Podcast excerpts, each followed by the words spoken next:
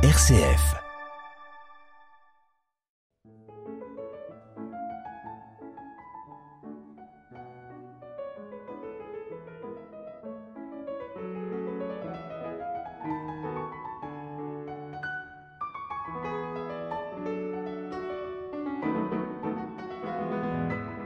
Correspondance. Martine Jacob. Aujourd'hui, Correspondance est consacrée à Stefan Zweig Romain Roland. Deux amis, deux esprits brillants parmi les plus brillants de leur temps. L'un s'appelle Stefan Zweig, il est né le 28 novembre 1881 à Vienne. Il fait partie de l'intelligentsia juive viennoise. Il est ami de Sigmund Freud, de Richard Strauss, d'Émile Verhaeren et de Romain Roland. Romain Roland, lui, né le 29 janvier 1866. Issu d'une famille de notaires, il cumule toutes les distinctions. Normalien à 20 ans, agrégé d'histoire à 23 ans, il enseigne au lycée Henri IV et à Louis le Grand à Paris. Membre de l'école française de Rome, il est professeur d'histoire de la musique, d'histoire de l'art, mais l'enseignement ne lui plaît pas tant que cela. Ce qui lui plaît, c'est l'écriture. Il sera Grand Prix de l'Académie française en 1913 et Prix Nobel de littérature en 1915. Stéphane Zweig et Romain Roland ont 15 ans de différence. Le jeune Stéphane est conquis par l'œuvre de Romain Roland. Il est séduit par son humanisme, son pacifisme, sa connaissance de la culture allemande. Une grande amitié va se développer à partir d'une relation de maître à disciple, une amitié indéfectible que même les horreurs et les folies de la Première Guerre mondiale ne réussiront pas à briser les liens. 9 août 1914. La guerre éclate. Les deux hommes sont atterrés. Romain Roland écrit Je suis accablé. Je voudrais être mort. Il est horrible de vivre au milieu de cette humanité démente et d'assister, impuissant, à la faillite de la civilisation. Commence en 1914 leur échange épistolaire. L'un est une grande figure du monde littéraire germanique, l'autre une grande figure du monde littéraire français. Eh bien, ces deux intellectuels assisteront au divorce sanglant de leurs nations respectives. Stefan Zweig est à Vienne. Il travaille pour les archives de l'armée.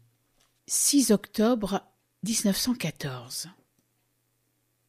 Stefan Zweig écrit J'écris en allemand parce que les lettres pour l'étranger peuvent éventuellement être soumises à un droit de regard.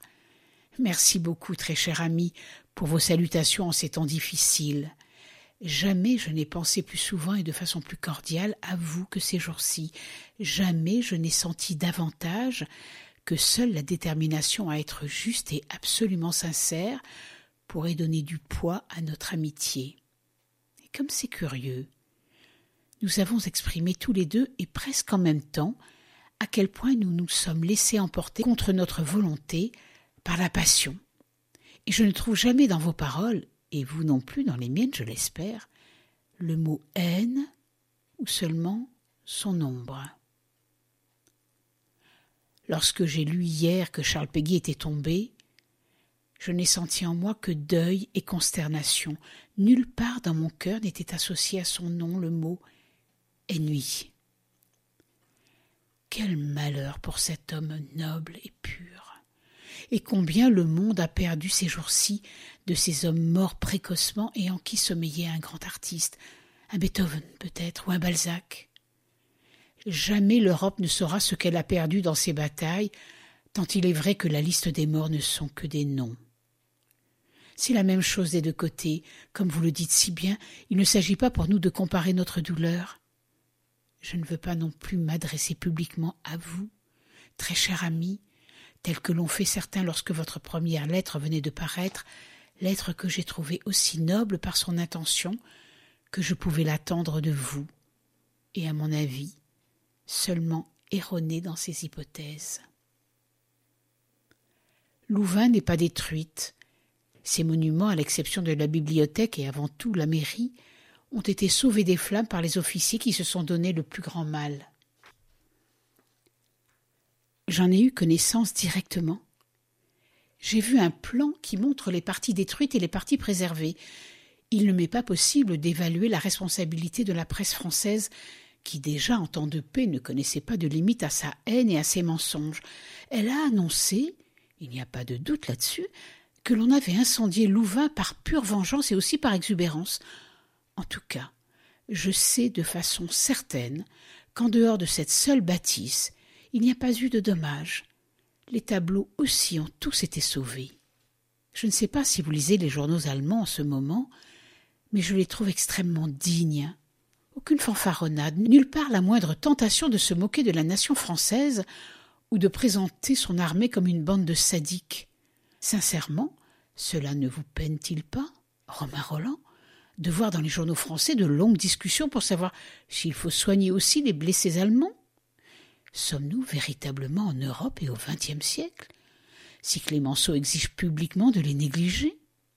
J'attends un mot de votre part en faveur des blessés et des malades, car si nous ne pouvons pas aider tous les autres, ceux qui doivent tuer et de faire tuer, si nous n'avons pas pu retarder, ne serait-ce que d'une petite heure, l'horreur de l'action, alors nous devons au moins porter secours aux victimes et exiger un peu d'amour pour ces malheureux. J'ai rendu visite aux blessés russes, ici, dans nos hôpitaux, avec une dame qui parlait leur langue. J'ai pu voir à quel point ils étaient heureux. Heureux les pauvres, ne serait-ce que d'entendre leur langue, et combien l'amour fait doublement défaut à ceux qui sont hospitalisés en pays ennemis. Votre carte m'a procuré une joie sans borne. C'était comme un souffle venant du lointain, sans la moindre animosité, pourtant. Et pourtant, pour les Allemands, tout ce qui est en dehors de leurs propres frontières passe aujourd'hui pour l'ennemi. Le monde entier. C'est une époque horrible. Et elle exige que l'on se montre réellement humain pour ne pas en être indigne. Portez-vous bien, cher et vénéré ami. Toujours votre fidèle, Stéphane Zweig. Romain Roland, lui, s'est réfugié à Genève où il travaille bénévolement pour la Croix-Rouge. Il a 48 ans, n'est pas mobilisable, il reste donc en Suisse pour diffuser ses œuvres librement. La plus célèbre est son appel pacifiste de 1914 dans Au-dessus de la mêlée, où il veut agir aussi bien vis-à-vis de la France que de l'Allemagne. Il sera alors considéré, par certains, comme un traître dans son pays. Romain Roland écrit à Stéphane Zweig le 13 octobre 1914 de Genève. Cher Stéphane Zweig, je vous réécris de l'agence où je travaille. Il faut absolument que vous nous aidiez dans notre œuvre d'humanité.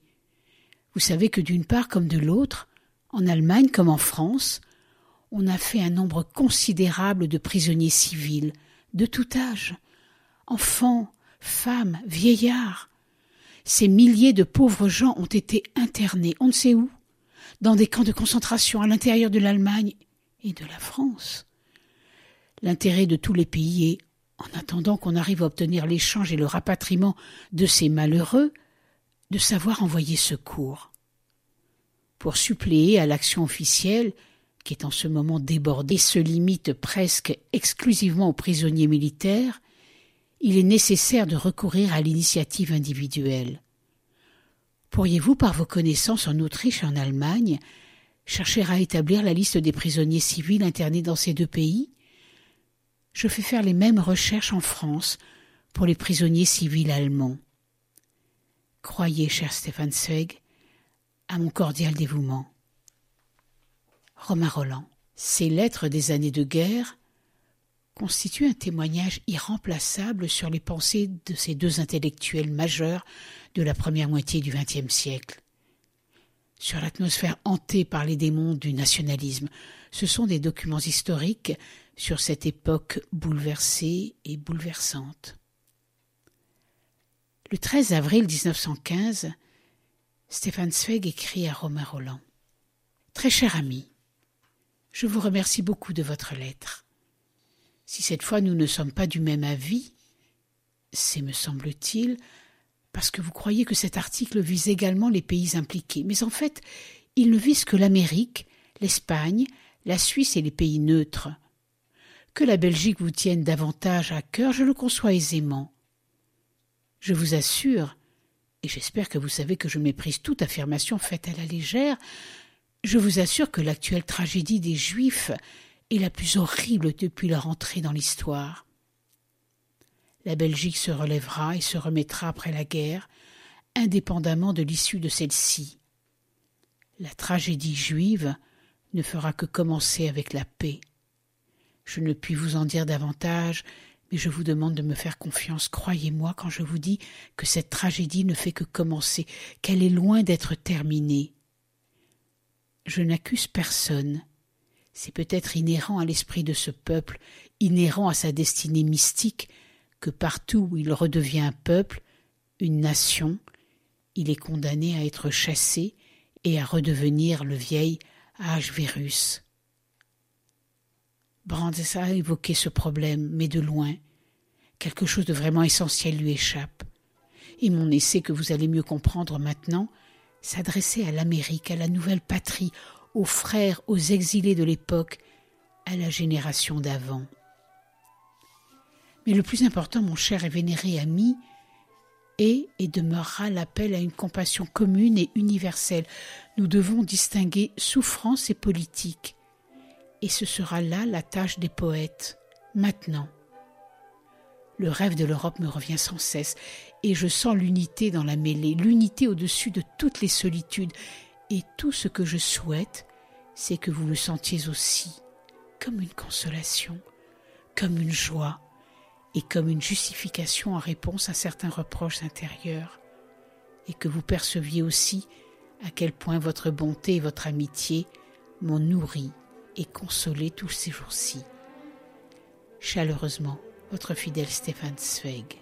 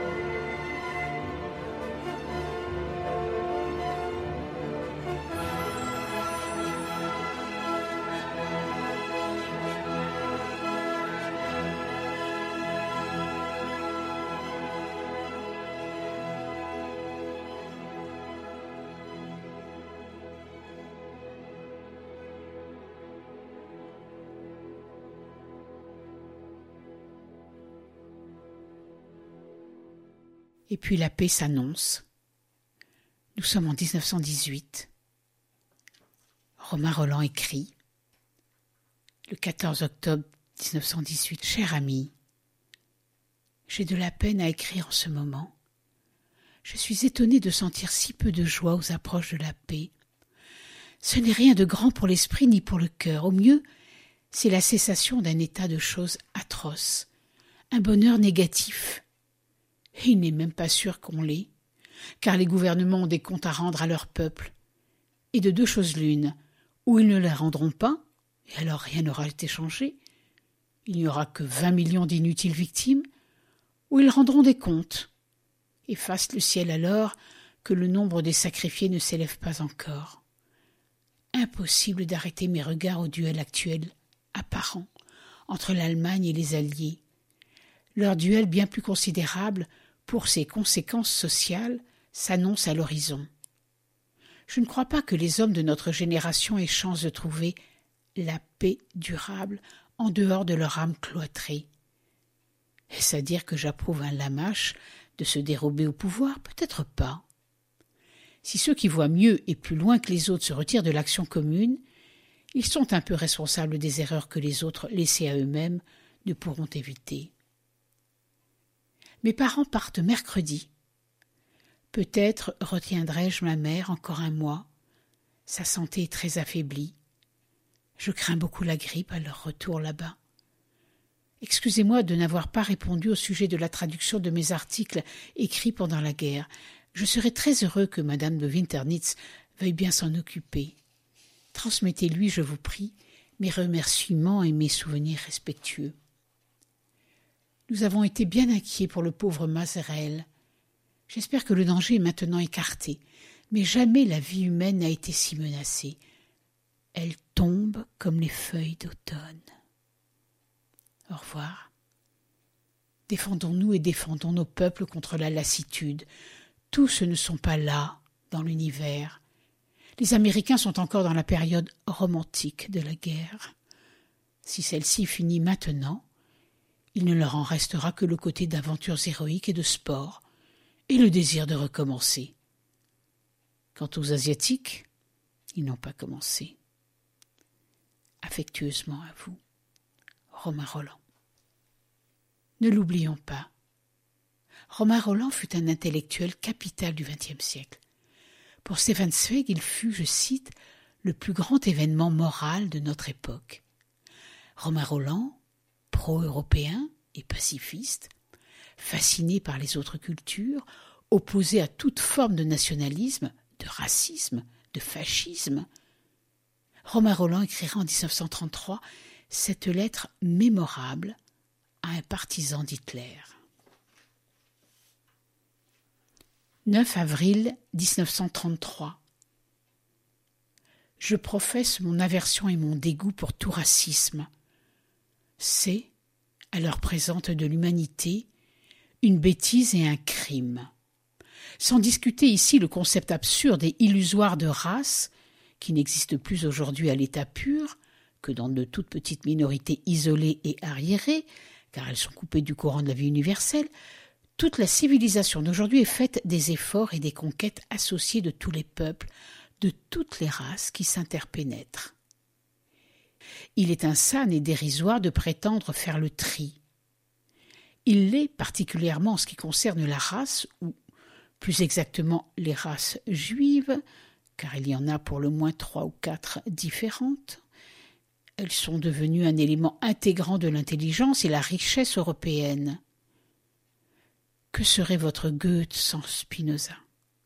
Et ce Einstein que votre Göring se donne le ridicule imbécile de dénigrer du haut de sa brutalité, vous doutez-vous qu'il tient dans la science et la pensée humaine d'aujourd'hui la place d'un Newton au XVIIIe siècle?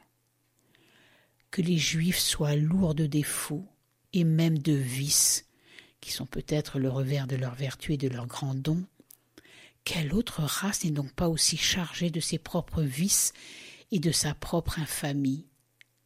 Le bien, le mal, dans toutes les races, sont mêlés.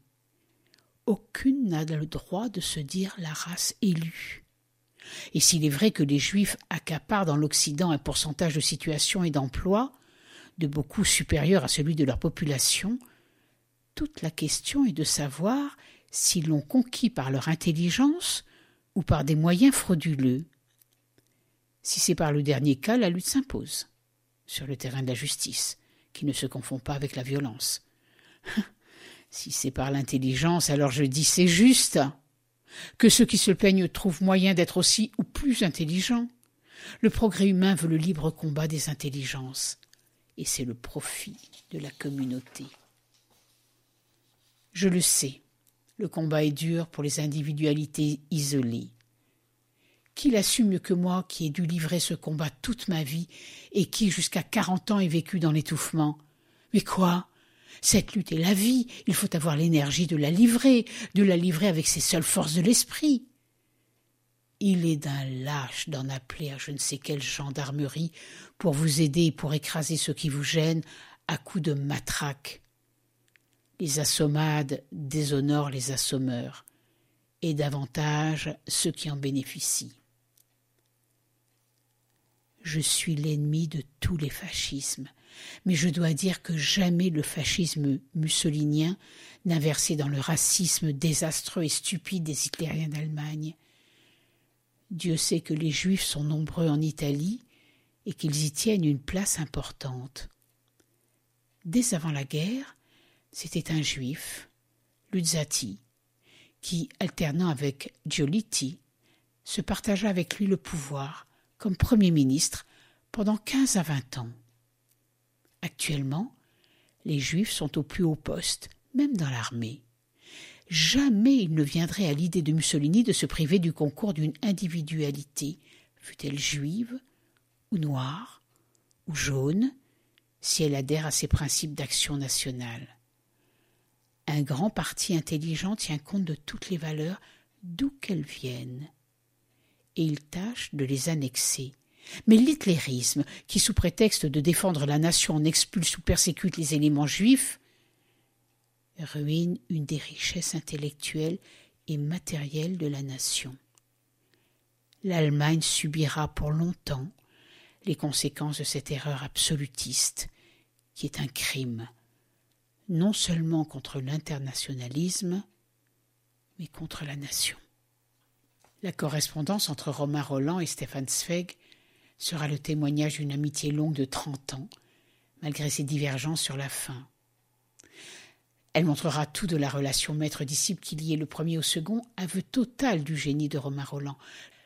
Le cher et admirable ami dont Zweig fera tout pour faire connaître et traduire l'œuvre dans les pays de langue allemande, mais aussi de l'espérance de deux hommes pacifistes convaincus en faveur d'une Europe réconciliée et de leur souci d'une fraternisation culturelle entre les cultures allemandes et françaises la Grande Dépression des années 30, la montée en puissance des dictatures, les affrontements dans le monde littéraire donnent une tonalité dramatique à la décennie précédant le second conflit mondial. L'événement foudroyant que représente en janvier 1933 l'accession d'Hitler au pouvoir provoque le départ de Zweig en exil, d'abord à Londres, puis au Brésil, où il mettra fin à ses jours. lorsque Romain Roland apprendra par la radio suisse le suicide de Stefan Zweig le 24 février 1942 au Brésil, à son tour il lui rendra un vibrant hommage, faisant le récit de leur attachement réciproque et terminant par ces mots mélancoliques. Il a dû être bien dur pour ce grand Européen et pour cet enfant gâté du bonheur de mourir seul là-bas loin des amis de ce vieux monde dont il était lui-même une image brillante, noble et un peu surannée. La paix revenue, Romain Roland reste mobilisé, écrivant une lettre émouvante au président Wilson et publiant un manifeste retentissant dans le journal L'Humanité.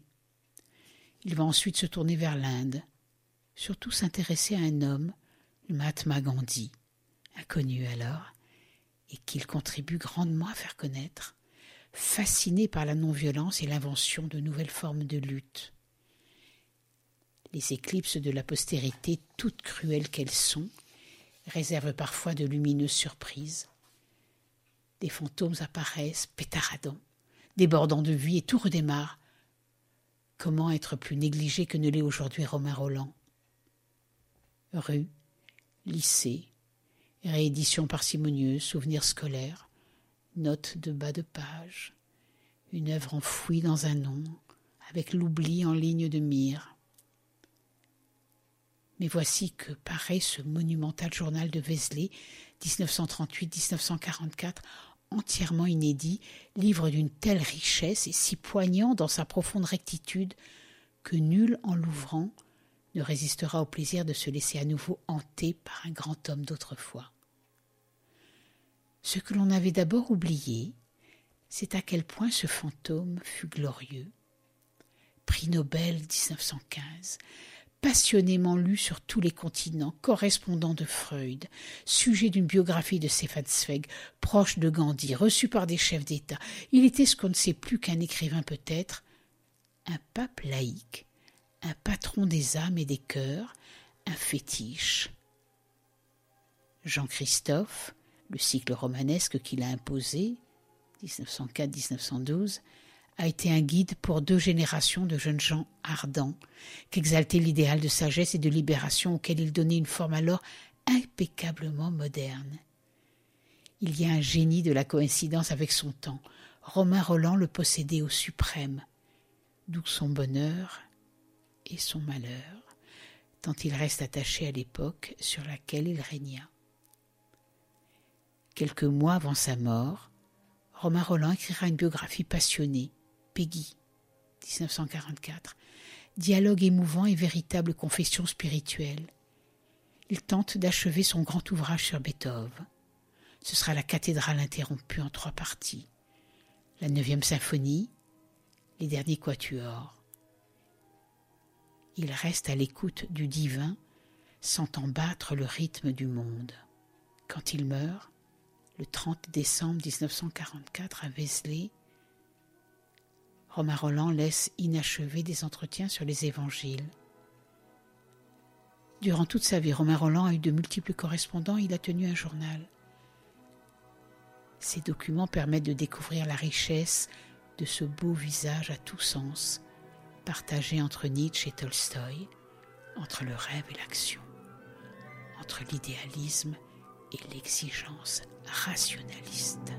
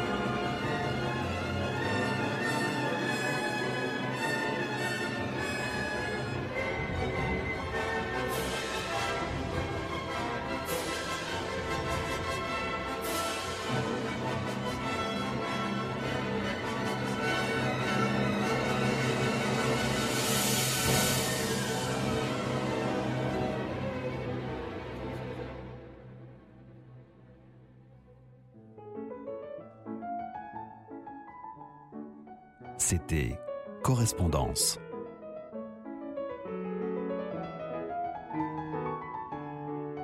Une émission préparée et présentée par Martine Jacob.